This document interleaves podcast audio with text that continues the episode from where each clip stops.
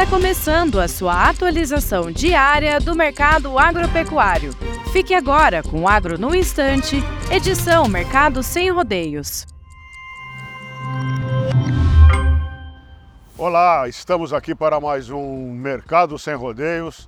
Meu nome é Alcides Torres, eu sou engenheiro agrônomo e analista de mercado da Scott Consultoria. Estou aqui com outro engenheiro agrônomo, o Pedro. Se apresenta aí, Pedro. Sou engenheiro agrônomo, como o Scott disse, e analista de mercado. A gente está aqui para falar um pouco sobre essas movimentações do mercado, né? inclusive exportação de carne bovina. A gente está passando um momento que é diferente, né? Fevereiro tem uma dinâmica um pouco diferente dos outros meses em relação ao mercado de carne bovina, de commodities em geral, porque é um mês mais curto.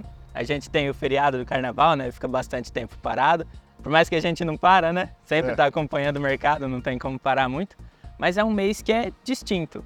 E é um mês que a gente começa a ver um pouco o preço mudando as caras, né, do que vinha, pelo menos aí dos últimos meses, né, final do ano, que vinha em alta, né, os preços aí da arroba do boi gordo. Janeiro acompanhou um pouco, mas fevereiro começa a vir um pouco em baixa. Por mais que a gente tenha o carnaval, o consumo aumenta um pouco, o pessoal começa a entrar naquela semana, naquele período da quaresma, né? A gente até conversou no grupo, esses tempos da empresa, para ver o impacto que tem a quaresma em relação ao consumo e realmente primeiro trimestre do, do ano, ele sempre tem uma participação menor em abates do que os outros trimestres. E muito disso por causa da quaresma, né? A gente fica meio assim, pessoal é religioso mesmo, põe em prática, mas parece que põe em prática sim. Tanto que o consumo de outras proteínas aumenta nesse período, né? É, lá no escritório, o pessoal, a gente estava falando, ah, o, o, Brasil é o maior país católico do mundo, não é? Uhum.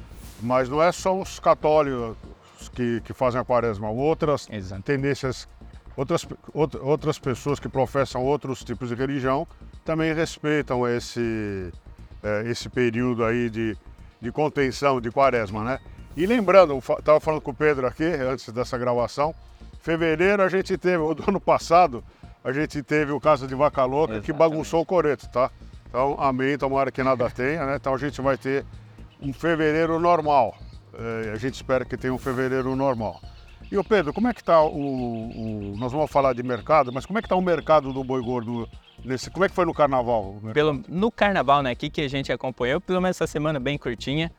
O cenário de preços é de estabilidade. A gente está ainda com o boi comum 235 reais, e o boi China 245. Praça São Paulo. Exatamente, São Paulo como referência. Porém, a gente já começa a observar um pessoal testando preço abaixo. A gente tem, também tem aquele período da oferta, né? O pessoal começa a receber mais chuvas, né? A gente está no verão, as chuvas continuam muito bem, o pessoal tem pasto, consegue segurar um pouco o bovino. Veio aquele preço meio, meio mole, né? Aquela coisa, então o pessoal dá uma segurada, a oferta que tende a diminuir, porém o preço, o cenário seria, né? Quando você tem uma redução da oferta, você tem um, um preço um pouco mais forte, porém o consumo vem mais baixo. Então essa pouca necessidade da ponta frigorífica acaba trazendo esses testes né, abaixo do, do que a gente vê como referência. Mas, ô Pedro, eu achava que, pelo menos, você corrige aqui. É. Eu acho que no carnaval a gente consumiu mais caro, porque não é o agro que não para, o supermercado também não parou. Ele, ele, trabalhou sábado, domingo, segunda, terça, quarta, foi tudo. Né? Isso né? não parou. Tanto que a gente viu até a indústria frigorífica trabalhando. Muitas indústrias, unidades continuaram trabalhando durante o carnaval. Então a gente teve os abates continuando. Só que o pessoal pensando aí para as escalas, para a formação de escala. Então eles começam a trabalhar um pouco mais alongada, a situação aí não é de tanta necessidade para esse momento, pensando na quaresma. Toda a indústria estuda também o mercado, né? Inclusive pega as informações da escola de consultoria para ver como está a movimentação. E eles têm essa ideia, né? O início da quaresma, que a gente tem agora para esse período pós-carnaval até a Páscoa, né? E esse momento é de um consumo menor para o mercado interno. Então eles começam a testar um pouco o preço abaixo e também pensando no preço de exportação. A gente está falando aí de uma redução de preço de 6, na casa dos 6%, 5,7%, que a tonelada de carne bovina exportada vem negociada a 4.577 dólares. Então isso também, a, essa queda né, no preço da carne bovina exportada, também traz aí um cenário de pressão em cima do preço pago aí pelo que a gente chama de boi China. Né? Mas a exportação vem muito bem. Para fevereiro a gente teve janeiro como recorde, e a gente está vindo agora com 7.100 toneladas uh, diárias embarcadas. Isso é um cenário positivo, com preço mais baixo, um faturamento um pouco menor. Porém, em 7 dias a gente já atingiu 40% do volume que foi exportado nos 19 dias né, de fevereiro do ano passado. Então a gente vê um embarque muito bom, porém os preços Bom, os preços é o seguinte, o preço estava muito caro. é, Existia uma, um sobrepreço mesmo, é claro que quem está no mercado sabe que isso teria uma data para acabar e acabou. Agora, você falou que o desempenho está melhor porque fevereiro do ano passado foi pior por causa da, do isso. calor. Isso procede e você mesmo disse que, que os efeitos aconteceram em março. Exatamente. A gente tem um, um intervalo né, para acontecer realmente o, o impacto. Por quê? O animal às vezes já estava abatido, já estava carne processada para ser feito o embarque, já até estava no navio. A gente teve até um cenário que os navios chegaram na China e a China segurou um pouco né, nos portos. Mas é aquilo, né? A gente tem aquele gap, aquele tempinho para realmente o, a- o cancelamento dos embarques né, acontecer. E aí a gente tem esse travamento. Então, começou em fevereiro, mas o efeito mesmo foi sentido alguns dias depois. E na retomada, a gente teve em 30 dias depois né, da, da retomada dos embarques, do anúncio né, da parada da, da exportação para a China. E aí a gente demorou também um tempo para ver ah, o resultado dessa retomada dos embarques. É, só lembrando, tá, que não foi o Brasil que. Não foi a China que suspendeu Exato. a exportação, foi o Brasil, porque faz parte do protocolo ah, assinado entre Brasil e China. E outra informação: a quarentena termina na Páscoa.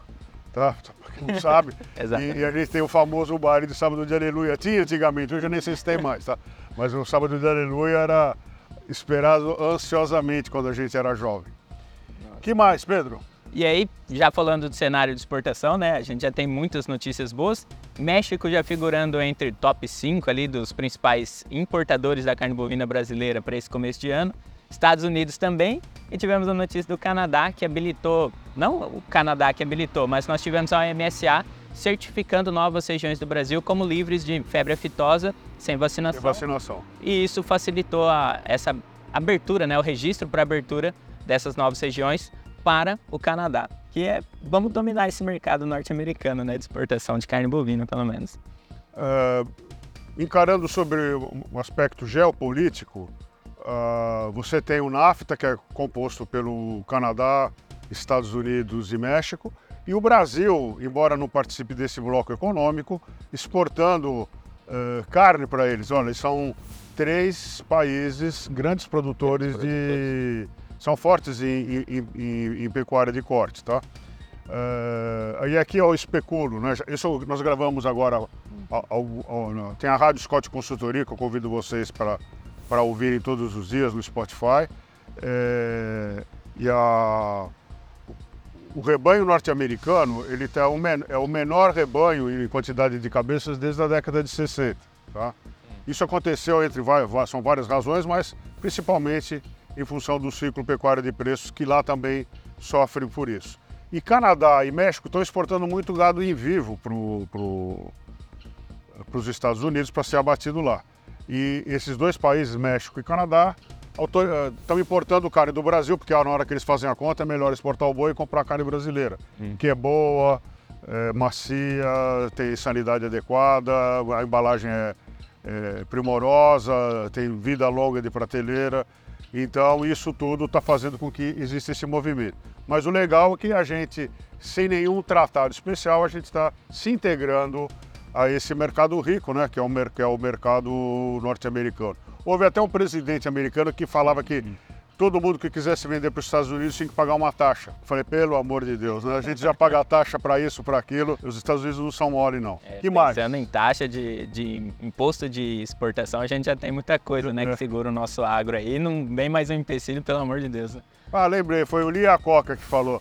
Pô, eles falaram, nós queríamos um big no mercado consumidor aqui, que todo mundo metia o pau, que é consumista e tal, mas na hora de vender os seus produtos, todo mundo quer vender pra gente. Então, deveria pagar um pedágio, né? Eu achei a ide- a ideia, tudo bem, né? É um, um ponto de vista, mas pra gente que está no terceiro mundo, isso é uma tremenda de uma penalização, né? Exatamente. De penalização, a gente já tem a Europa, né, querendo penalizar os produtores do Mercosul em relação à proteção dos produtores europeus, né? A gente até conversou sobre isso durante essa semana, a movimentação do Parlamento Europeu aí em relação ao agro latino-americano, né? Não, e o que é engraçado é que a gente vê um monte de gente aqui louvando lá os, É. os produtores europeus, eles estão ferrando a gente aqui no Brasil, sabe? Todo aquele movimento lá, quem vai pagar a conta é o terceiro mundo. Então, ficar, ficar feliz, porque é claro que são- nós somos todos irmãos produtores, mas os caras lá têm subsídio na veia, meu. Aqui a gente não tem nada. É, tem proteção. A gente exporta.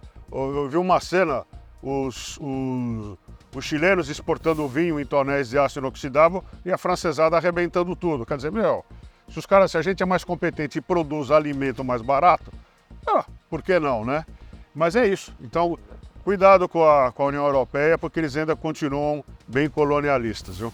Exato. E outro destaque que cabe falar aí da exportação, a gente está vendo arroz e os açúcares e melaços sendo aí dois produtos bastante buscados aqui no Brasil. Vimos o café também, que aumentou aí a quantidade exportada em 44% em relação a fevereiro.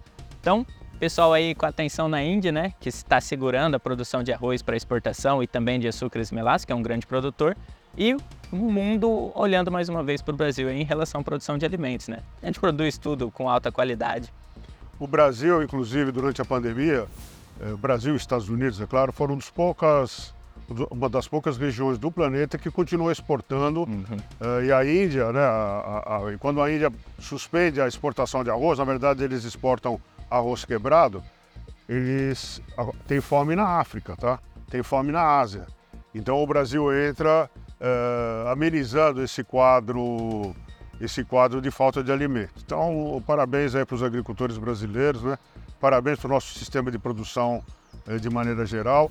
E o que preocupa é que a gente precisa melhorar muito a infraestrutura. A gente precisa de mais estrada, mais navegabilidade nos rios, mais armazém e portos eh, funcionando com mais eficiência. Mas isso é uma outra história para um outro programa. Exatamente. Inclusive, estamos tendo aí um problema com os portos em Santos. Pessoal do café e do algodão preocupados com as exportações, que vem em alta, né, tanto do algodão quanto do café, preocupados aí com a infraestrutura dos portos aqui, os principais portos do Brasil, né? É, isso aí é a, parte estratégica, a gente precisa pensar nisso aí mesmo. Bom, gente, acho que a gente já falou demais. Já falamos demais. Desejo a todos aí uma boa saúde, porque a gente está no meio de uma pandemia de dengue, o pessoal do escritório pegou dengue, a mãe dele pegou dengue, a filhinha do Fábio pegou dengue, tá um...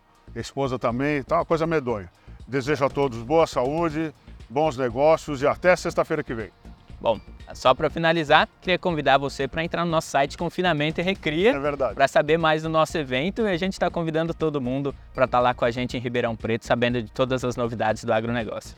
O evento vai acontecer de 9 a 12 de abril no Shopping Center Ribeirão Preto e nós vamos ter um dia de campo em Barretos, no confinamento Monte Alegre, uma aula de como conduzir os bovinos em regime de terminação intensiva. Esperamos vocês por lá. Um abraço a todos e até a próxima. Até a próxima.